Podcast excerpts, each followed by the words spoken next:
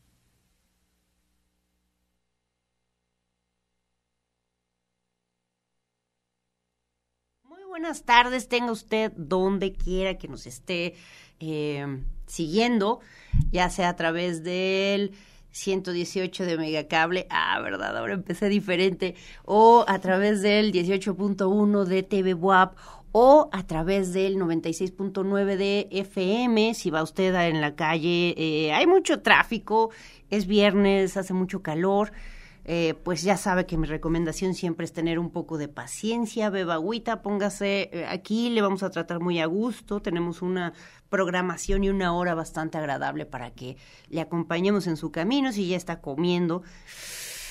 Un día de estos invíteme a comer, eh, le quiero mandar saludos a, a Vicky para que se recupere y que me guarde uno de esos taquitos de mole de olla tan rico que no hizo ella, pero bueno, que me guarde un taco y pues darle la bienvenida. Empezamos hoy día, claro, soy Chispilla y le doy la bienvenida. Empezamos hoy, sí, estamos con el tren este que ya sabe usted donde todas y todos nos subimos. Yo también me quise subir porque soy muy fan de los Yeah, Yeah, Yeah. Y lo que vimos y escuchamos fue Spirit of the Age of the World de los Yeah Yeah Yeah con Parfum Genius, quienes recientemente lanzaron esta nueva canción después de, si no mal recuerdo, cinco años de no hacer música y pues ya es, es un gusto siempre ver a Karen, ¿no? Cualquiera diría, bueno, ¿y por qué tanto amor a los Yeah Yeah Yeah si solo es una banda de los 2000 más, ¿no? Bueno, creo que Karen no es una referencia muy interesante para muchas mujeres cuando éramos más jovencitas, que bueno, hoy en día tenemos muchas mujeres ejemplares y fantásticas, Vamos a empezar precisamente en esos términos, hablando de mujeres fantásticas, pudientes y poderosas. Quiero darle la bienvenida a Carmina Morgado, quien es directora general de la fábrica. Si usted no conoce qué es la fábrica, yo le voy a leer ahora mismo, ya sabe que soy muy fan de leer siempre eh, las maneras en que la gente, los proyectos, las bandas se narran a sí mismas. Y dice así, la fábrica y próximamente, ya casi en muy breve, EPA, el espacio de producción artística, es un espacio para la creación, el intercambio de saberes, el desarrollo comunitario. Creemos en la creación artística como derecho y herramienta de cambio social. Nos organizamos como mujeres y feministas para crear un espacio donde podamos acompañar a las infancias en sus procesos formativos de manera segura, cómoda y gratuita. Abrimos la fábrica a los proyectos culturales, artísticos y sociales que quieran colaborar y compartir con la eh, comunidad. Eh, pues le doy la bienvenida, sin más, a, Carmina, que tenemos ya desde hace rato que teníamos ganas de tener esta charla en el nomadismo sonoro. Te doy la bienvenida. Muchas gracias. Y vamos a, a empezar a hablar de este espacio. Para hacernos una figuración, ¿dónde se encuentra ubicada físicamente la fábrica? Y cuéntanos, eh, Carmina, por favor, cómo es que este espacio eh, estás liderando, estás llevando, estás organizando, estás haciendo muchas cosas con este espacio. Yo sé que ahí hay una historia muy interesante que además tiene que ver con el trabajo de mucha gente y que también haya generado una comunidad. Cuéntanos primero dónde está, bienvenida, y cuéntanos esa historia. Gracias, Chispilla. Eh, pues la fábrica está a 15, 20 minutos caminando del centro de la Ciudad de México, de Puebla. Eh, estamos entre atrás del Sench y el Hospital Guadalupe, sobre la 13 Oriente, 1407. Y el espacio, pues sí, tiene una historia muy interesante. Era una fábrica de lámina galvanizada. Hacían botes lecheros, tamaleras, tinas, todo de lámina galvanizada. Pues obviamente con la entrada de productos chinos, con el plástico, pues poco a poco se dejaron de usar y pues la, la empresa quiebra. Eh, está unos años en pues en abandono, se vuelve una bodega, se vuelve, pero pues sí, sin, sin utilizarse. Y yo llego en el 2017, pido permiso a mi familia y empiezo arreglando el primer, un espacio muy pequeño, ¿no? Pero muy difícil porque estaba lleno de, pues, láminas viejas, metales y máquinas, o sea, era un ambiente, pues, sucio, hostil, digámoslo así, ¿no? Por un lado, el, el haberlo dejado ahí por tanto tiempo, por otro, con los materiales que estaban, ¿no? Sí, pues ahora lo veo, ¿no? Un espacio que no se habita se echa a perder rapidísimo. Entonces, pues fue llegar y... ¿Sí? ¿Sí? y pues al principio la idea era yo habitarlo, pero la verdad es que siempre me gustó mucho ese lugar desde que lo conocí como niña en acción, ¿no? Con un montón de trabajadores y el ruido de las máquinas. Y... ¿Tú lo conociste cuando estaba en activo? ¿Pertenecía a alguien de la familia, a tus abuelos? ¿Cómo, es esa relación?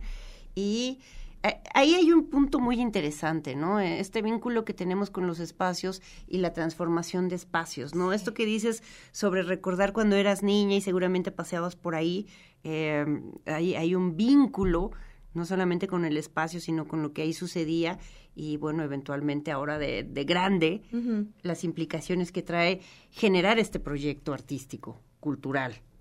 Claro, pues por muchos lados, ¿no? Eh, también te vinculas a la historia de las personas que, bueno, en este caso de mi padrastro, ¿no? Él nació en ese lugar y aprendió el, el oficio del abuelo, que el abuelo empieza este, este taller con el dinero que le quedó de la Revolución Mexicana, ¿sabes? Entonces, ha sido un proceso también pues de transformación, de que de repente a mi padrastro le cuesta, ¿no? Porque ese espacio lo representa él. Claro. Y, pero a la, a la vez, para mí, él fue una persona que me marcó con el arte, porque todo lo que él es un artista, es un genio para mí en lo que hace, ¿no? El abuelo empezó haciendo tamaleras y botes lecheros, pero él empezó a hacer, por ejemplo, cosas de ornamentos o mapamundis, con el, todo con de el metal. aluminio, claro. Sí. Ajá. Entonces yo veía eso y pues creo que fue como el- la única inspiración artística en mi vida, aparte de que pues la fotografía, escuchábamos a Pink Floyd, Bob Marley, ¿no? Y este, creo que lo que se está convirtiendo ahorita es algo que orgánicamente eh, sigue siendo parte de, de ese espacio, ¿no? De crear, de hacer, ahora de una manera diferente y con personas diferentes, ¿no? Pero es lo que, lo que pretendemos. Con la nueva generación, ¿no? Me gusta mucho pensar Sí. esta posibilidad de, eh, sí, ¿no? De, de también estos traspasos generacionales en términos no solamente como de los oficios, ¿no? Que también eh, generar un espacio pa- para las artes y, y- y la cultura, pues también termina siendo un oficio que no es nada, nada sencillo. Nos estabas relatando y creo que sí es muy importante contarle a la gente que eh, comienzas habilitando una, una parte. ¿En qué momento dices esto puede ser un centro cultural, un centro de encuentro, un espacio de mm, para poder conversar, reflexionar? ¿Cuándo comienzas y cómo ha sido también toda la ayuda y toda la comunidad que se ha creado a partir de eso, ¿no? Sí. De, de hacer una cuestión totalmente do it yourself con el espacio, ¿no? Sí. Pues fíjate que cuando yo me gradué de la prepa, tenías que graduarte con una presentación diciendo cómo te ves en el futuro. Y yo decía que yo quería una escuela de artes. y no todavía no tenía el concepto de gestión cultural, de una casa de cultura, un espacio de cultura. Ahora ya lo tengo. Eh, anteriormente he tenido otros espacios y he colaborado con otros espacios, pero esta es la primera vez que tengo un proyecto tan grande y mío. Este, eh, y sí fueron, al principio pues fue solitario, ¿no? O sea, iba, por ejemplo, no había electricidad, no había agua, entonces iba, trabajaba las horas de luz y me regresaba a la casa y poco a poco eh, arreglé una parte, entonces empecé a rentarla y con ese dinero empecé a arreglar la próxima y la próxima, pero de repente me di cuenta que que había gente que me quería ayudar, que me decía, oye, dime cuando muevas algo, yo te ayudo para que no cargues tú sola Wow. Este, pues primero amigos, ¿no? Y así. Y entonces recordé un término que conocí que es el tequio. Y que el tequio se utiliza en el campo en, en Oaxaca. Entonces, por ejemplo, el tequio es, ah, fulanito necesita levantar una, un muro, ¿no? Bueno, entonces todos vamos y le ayudamos y él en agradecimiento da comida, da bebida y luego el siguiente fin de semana alguien necesita, no sé, limpiar el campo. Ok, bueno, entonces todos vamos, le ayudamos. Entonces es esta idea de que no tengo que estar sola, no tengo que hacer las cosas sola, ¿no? Y recientemente decidí que llevar esto a un paso más allá, de que yo no, no quiero que esto funcione como una institución vertical o como una empresa, ¿no? No quiero hacer las cosas sola, quiero hacerlo con la comunidad, quiero que el proyecto pertenezca a otros también. Entonces invité a varias chicas de varias profesiones y con muchas habilidades y entonces eh, integramos el, la colaborativa Las Obreras. Entonces somos las que dirigimos las eh, actividades culturales en la fábrica. ¿Cuántas, cuántas son eh, ¿cuántas chicas son en la colaborativa La Obrera?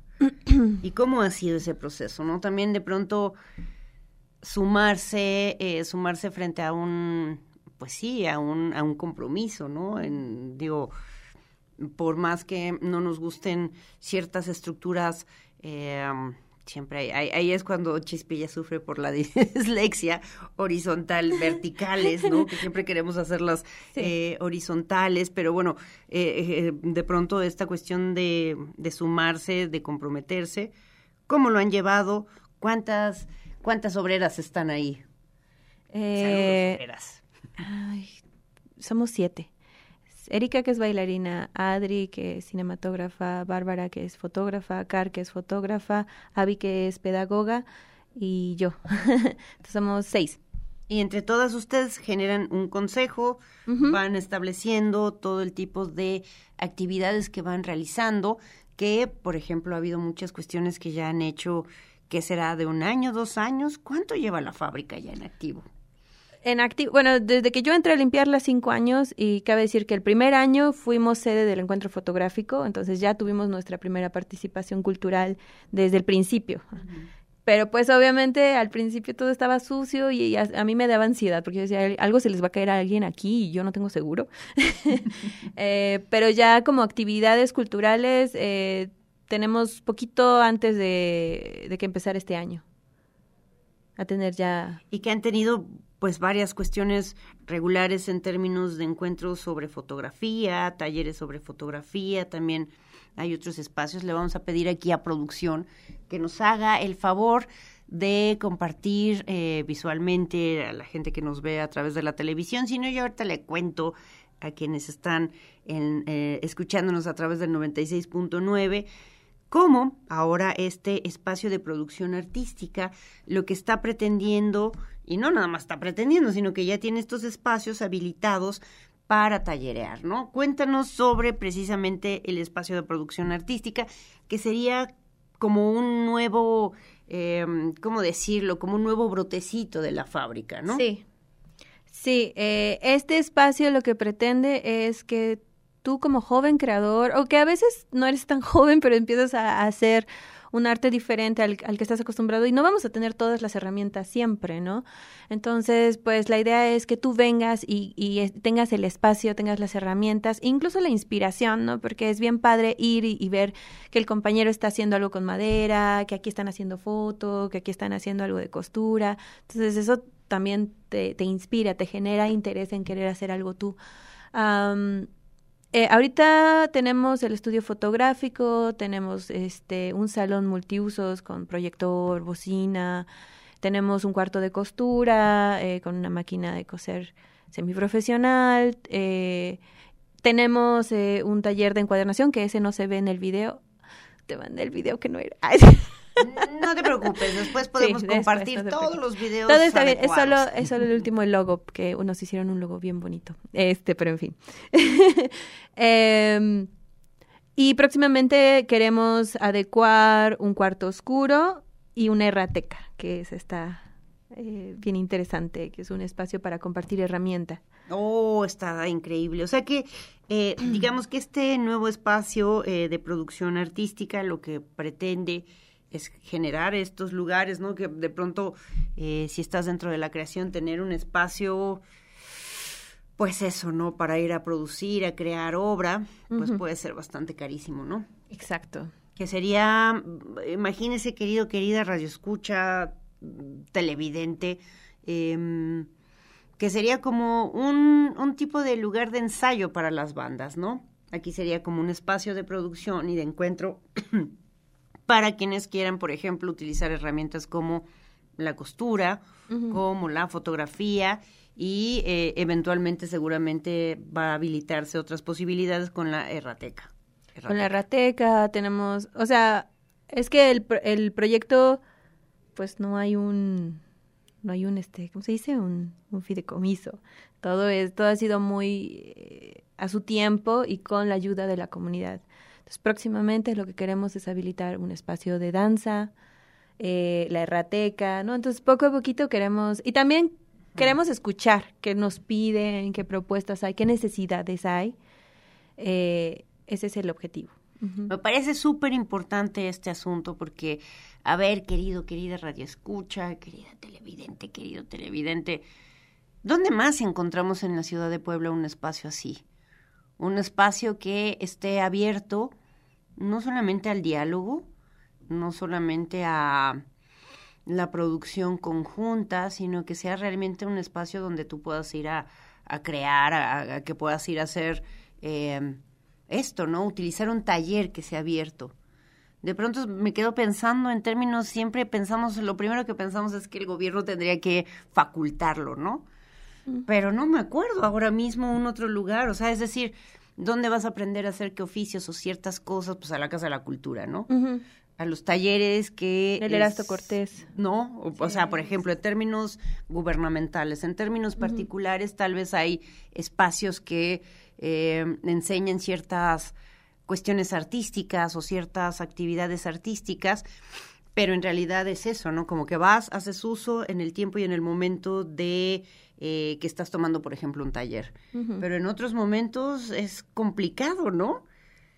A menos que sea tu propio taller y ya invites a tus cuates a hacer creaciones ahí, pero en realidad creo que no existe un, un, espacio como este que están generando, ¿no? Claro. las obreras. Sí, pues yo creo que también parte de la necesidad que a lo mejor en algún momento yo viví o que me hubiera gustado tener, ¿no? Cuando empiezas, cuando te empiezas a hacer de tu, de tu equipo, de tus herramientas. O yo soy muy curiosa, o sea, tantito me gusta tomar clases de esto o el otro, pero no me puedo equipar para todo, ¿no? es complicado, es complicado y está muy interesante porque también eh, tener a disposición, o a menos que vayas a una universidad que tiene estas posibilidades, de pronto eh, me parece súper importante que también existan estos lugares, que exista este lugar, porque puede permitir el traspaso de disciplinas, ¿no? Exacto. Siempre hay una cuestión eh, muy complicada, ¿no? Como que vas a estudiar algo en un taller de foto solo es la foto, ¿no? A mí me interesa mucho desmitificar tantas cosas que tenemos del arte, como esto que dices, ¿no? Cada cosa en su cajita y por separado, y también la idea de que el arte solo es para aquellos que pueden eh, tener el acceso a él o tener el dinero, o que viene de cierta clase social o académica, este pues también eh, recordar que la academia no es todo, que la academia también tiene una visión muy occidental, pero, o sea, bueno, yo soy fotógrafa, entonces a mí yo estoy más en el área de la fotografía dentro de, de EPA y la fábrica. Entonces, por ejemplo, de decir, ya no me interesa tanto estar estudiando las, o sea, sí es importante estudiar otros fotógrafos y lo que están haciendo en Europa y en Asia y en Estados Unidos, pero también qué proponemos como Latinoamérica, qué proponemos como México, qué proponemos como Puebla, ¿no? Porque nadie más va a tener esta visión del mundo más que nosotros desde este punto, ¿no? Claro, hay, hay muchas cosas que hablar en términos eh, sobre las transdisciplinas o la transdisciplinariedad, no desde la cuestión académica, por ejemplo, ¿no? Que siempre pensamos que los saberes se aprenden y se comparten en espacios específicos o gubernamentales o privados o educativos. Sí. Creo que es importante empezar a, a imaginarnos y a recrear otros espacios donde compartir. Les quiero poner otra cancioncita de los Yeah, Yeah, Yeah para que recordemos por qué nos gusta tanto, para que si usted está en el tráfico, por lo menos póngase a cantar esta bonita canción que es Zero.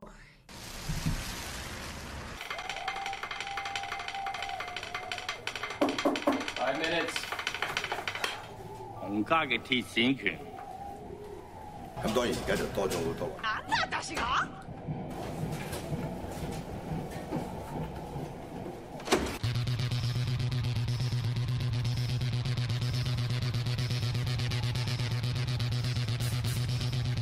Like a latitude song. Makes me feel like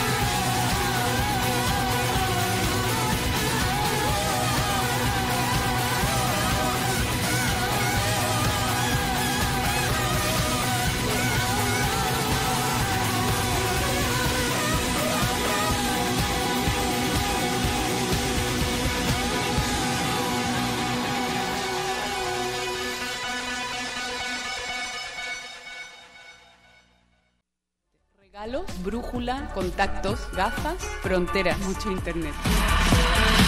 ¿Que esto es el qué? Nomadismo sonoro.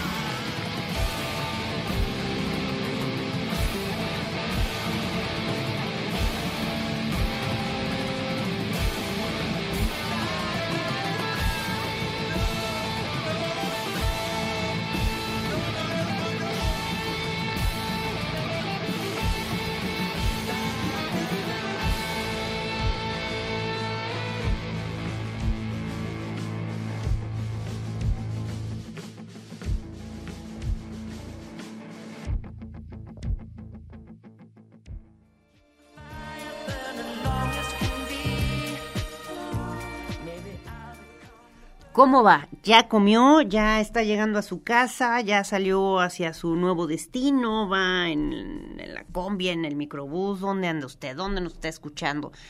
Ya me dijeron por aquí que me van a guardar mi taquito de mole de olla, muchas gracias.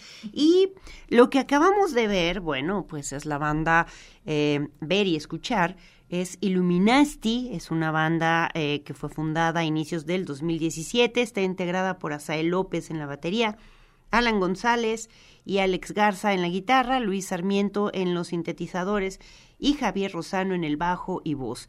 Su sonido, eh, ellos denominan su sonido como neo-rock, está fuertemente cimentado en el old school hardcore, fertilizado por un toque de funk, electrónica y una envoltura, dicen ellos, pachoncita de raps y letras introspectivas.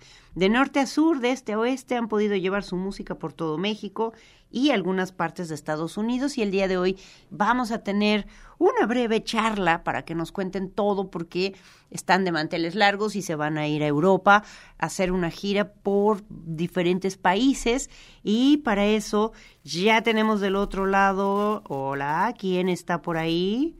¿Eres tú, Javier? Hola. Sí, así es. Hola, ¿cómo están? ¿Me escuchan? Te escuchamos y te vemos claramente. ¿Cómo estás, Javier? Cuéntanoslo todo, cuéntanos eh, cuándo Illuminati se va a ir a hacer esta gira. Eh, es muy complicado conseguirse estos eh, bolos, dijéramos, o estos conciertos o estos espacios. Cuéntanoslo todo, por favor, Javier. Estamos muy emocionados, primero que nada, por estar aquí contigo en este espacio. La verdad, eh, muy contentos. Están moviendo aquí mi tripié, pero bueno. Eh, porque nos vamos un mes a Europa. Es el sueño que habíamos tenido desde que empezó este proyecto. Este proyecto empieza en 2017 como, como tres jóvenes locos que se juntaron a hacer música y que poco a poco fueron encontrando una fórmula que les fue funcionando y fueron encontrando a un público que estaba emocionado e interesado por escuchar todo lo que teníamos por lanzar. Entonces así poco a poco se fue formando esta bolita de nieve hasta que, ¡pum!, se concreta algo que habíamos estado buscando desde que empezamos, que era salir del país, llevar nuestra música a todos lados donde pudiéramos y ya se hizo el Export Quality Tour. Perfecto. ¿Cuántas, cuántas ciudades van a estar visitando? Eh, ¿Va a haber pago? ¿Les van a pagar o cómo es aquello? Ay, las preguntas incómodas luego, luego, ¿no? Qué no, fea no, gente. No, claro, claro que, claro que, que, está bien que preguntes eso porque pues el panorama aquí en, en el país, lamentablemente sabemos cómo está la cosa, la gente que hace artes o que se dedica a cualquier cosa, ¿no? Pues nunca falta el que, pues que te quieran bajar el precio, que, que te quieran pagar con chelas o inclusive Chelas que te tibias, digan, claro. te, cam te cambio tu show por exposición. No, o sea, ahora lo que ya nos tocó estar de ese lado de la historia, claro que sabemos perfectamente bien qué es hacer show y vivir de eso que estábamos diciendo, pero aquí las condiciones en Europa son completamente distintas. Sí te llegas a topar promotores que pues que quieren negociar y así, pero pues nosotros ya tenemos nuestras nuestras cosas fijas, ya tenemos nuestros precios fijos y, y hemos conseguido cuadrar con gente que está en la misma sintonía y que sabe lo que cuesta llevar un show de esta calidad para allá. Claro, claro, y que deberíamos tenerlo más claro también por aquí en, en la ciudad de Puebla y en general en México, ¿no? Para poder apoyar y impulsar también una, no solamente una economía, sino toda una eh, escena o varias escenas dentro de la música, ¿no? Y bueno, pues yo quisiera eh, felicitarles por este logro y pues quisiera comprometerles para que vengan cuando regresen, además de que nos traigan algún souvenir, no sé. Eh, un chocolatito. algún chocolatito, no sé, alguna cervecita que se les caiga por ahí de, de, de esas tierras que van a visitar. Javi, cuéntanos rápidamente cuáles son las ciudades en las que van a estar. Sí, claro que sí, te comparto que vamos a estar, empezamos la gira el 19 de junio en Herdecke, Alemania, vamos a estar en un lugar que se llama el The Shakespeare Pub, nos vamos después a Chemnitz, también allá en Alemania, después tenemos un festival en Pilsen, en República Checa, que se llama Busking Party 2022, nos vamos de ahí a otro festival en República Checa que se llama U Utopía Festival, después nos vamos hasta, hasta Rumania, a Salau, tenemos el primer show en Rumania ahí el 29 de junio. El 30 nos vamos a Cluj Napoca, también ahí en Rumania. Y después, pasando a julio, empezamos el, el mes en Bucarest, en, en, Rumania. El 3 de julio en Campulung, Misel, Rumania también. El 4 en Yasi. El 7 en Arad, Rum Rumania también. 8 de julio, Deva. 9 de julio Timisoara, 10 Hungría, Estergom, que es una cueva que nos emociona mucho esta Wow. fecha porque es tocar prácticamente en una cueva eh, con todo lo que eso implica. Luego el 12 de julio tocamos en Budapest, el 13 en Croacia, en Zagreb, y el 14 terminamos nuestra gira en Maribor, Eslovenia. Pues si usted nos está haciendo el favor de vernos en algún lugar de Europa, específicamente del este o de Alemania, pues ya sabe que puede encontrar por ahí a los Illuminati. Y bueno, pues yo quiero desearles que tengan una muy buena gira, que conozcan muchas cosas fantásticas y bueno, eh, qué bonito que vayan por allá a llevar la música de nuestro país y a compartirla con gente seguramente maravillosa y yo les espero cuando regresen para que se, se pasen por aquí al nomadismo y podamos relatar, que nos cuenten todas esas aventuras de cómo les fue por ahí. Claro que sí, muchísimas gracias por el espacio y claro que se nos va ahí, ahí se nos va a perder en la maleta una cervecita. Claro que sí, te vamos a aceptar la invitación para compartir todas esas anécdotas que construíamos allá en la gira. Perfecto, una de esas de litrito que ya ves que allá casi no les gusta. Ah. Ya hace sed de la mala, ¿verdad? Ya, es que es el calor, es el calor, ¿no? Bueno, pues muchísimas gracias. Estaremos bien atentos a lo que suceda y por aquí les esperamos cuando regresen eh, en el nomadismo sonoro. Te mando muchos abrazos, Javi. Igualmente un abrazo de regreso y ahí nos vemos próximamente. Muchas gracias, Illuminati. Adiós, Illuminasti. Recuerde, Facebook, Illuminasti con doble L y con Y al final, Illuminasti Band. En Instagram como igual, Illuminasti Band. O puede pasarse en su página illuminasti.org. Y mientras, bueno, pues regresamos a nuestra charla con eh, yo siempre le quiero así como que me da el torzón de decirle Carmen, como que no me, no, no, no me, no me sale el Carmina, sino Carmar. Y eh, regresamos a hablar sobre eh, todo lo que están preparando para la fábrica, especialmente nos estábamos, estábamos hablando de mm, un poco de la cuestión de las disciplinas en un mismo espacio que puedan conjuntarse.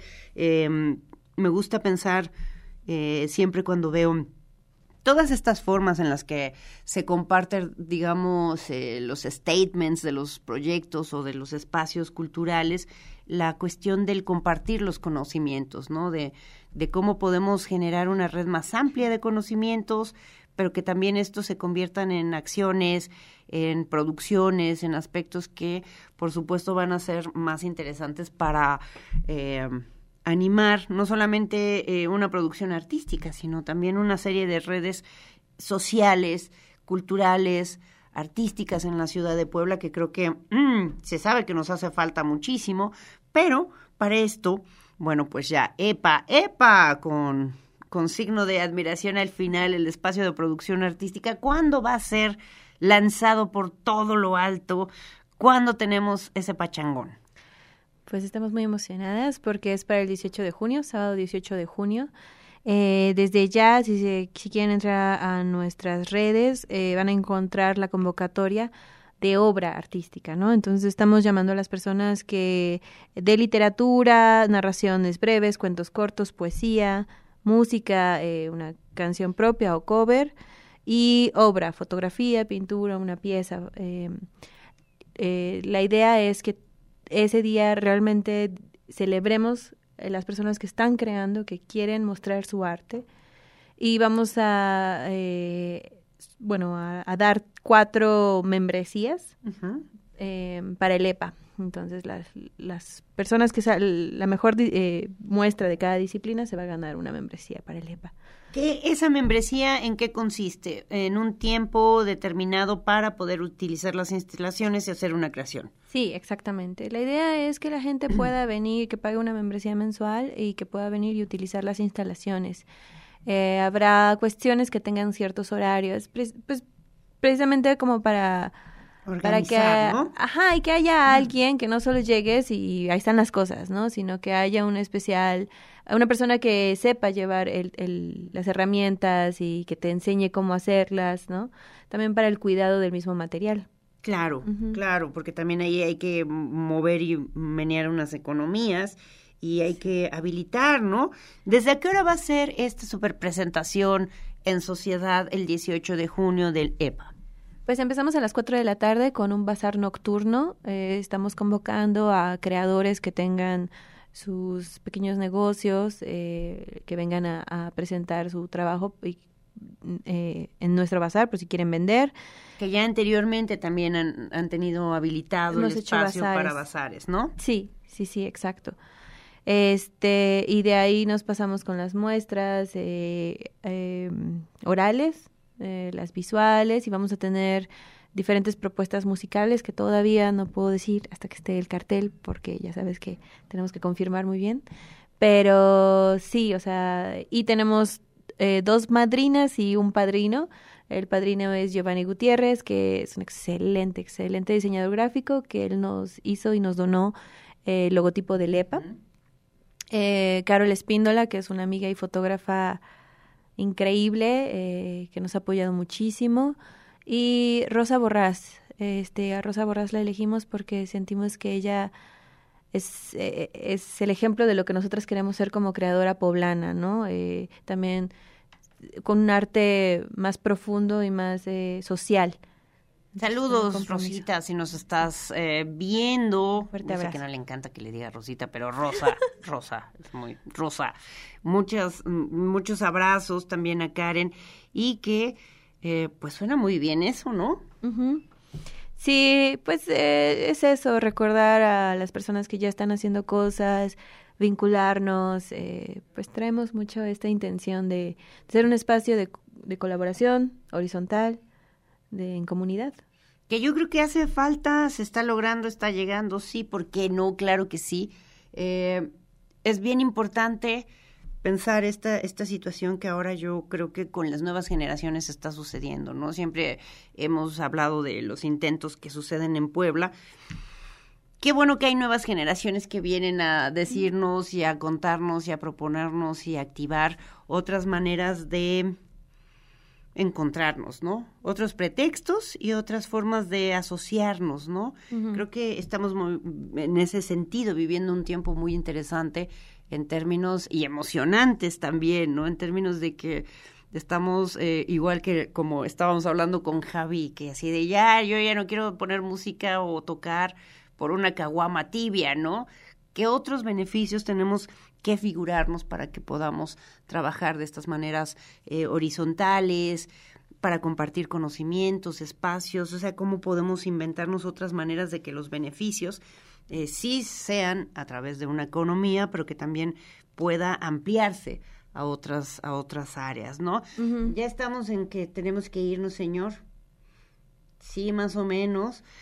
Vamos a recordar, por favor, las redes sociales para que la gente también pueda estar conectadísima, que no se pierda ningún detalle, que es la Fábrica Puebla en Instagram. En Instagram.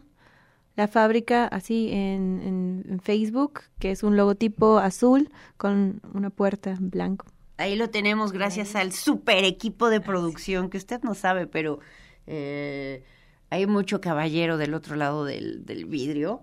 Si yo les contara amigas, mm, unos muy guapos, unos muy fodongos, no voy a decir quién. Tú sabes quién eres. es cierto, no me haga caso. ¿Y em, de qué otra forma se pueden comunicar con la fábrica?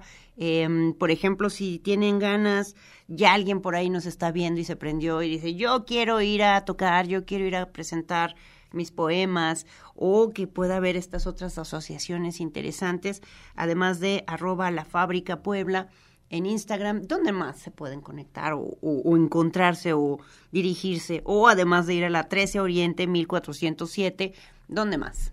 Tenemos nuestro correo electrónico que es la fábrica 1407 arroba gmail.com y bueno, mi número, bueno, el número de, de la fábrica que es el 5586 07 2050. Perfecto. Ahí tenemos toda la información. Recuerde, 18 de junio, a partir de las 4 de la tarde, se presenta por todo lo alto con gente fantástica para convivir y para estar por ahí, que es ya voy jefe, que es precisamente eh, el, el- el- el espacio de producción artística. ¡Epa! ¿Cómo no lo decimos con todas sus palabras? Te agradezco muchísimo que vinieras y nos compartieras estas, este proyecto que me parece súper interesante y súper importante. Ánimo, por ahí estaremos y adelante. ¿Algo más que quieras agregar?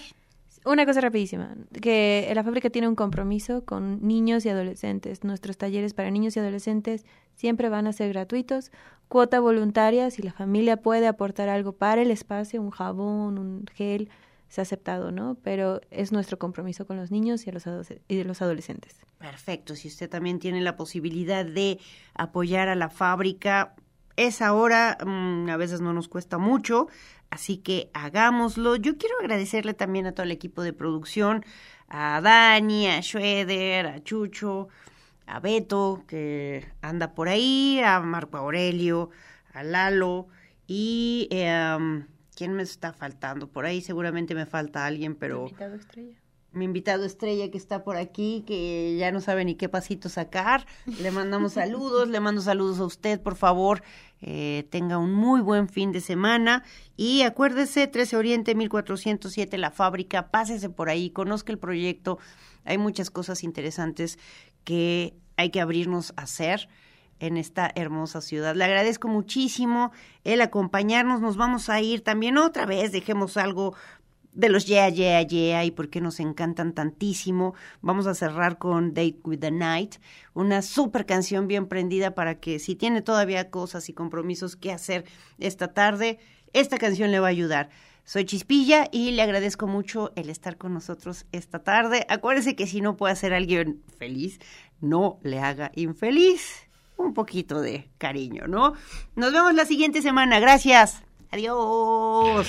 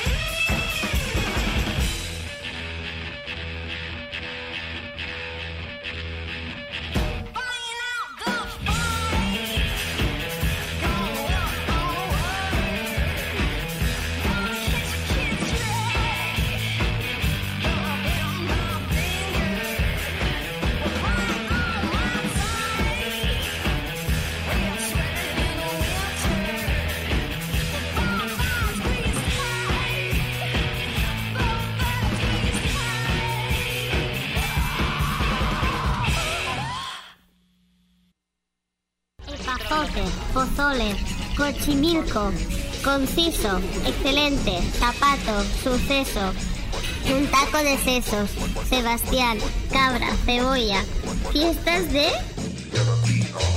Nomadismo sonoro. Se me pegan mucho las heces a mí. ¿Sí?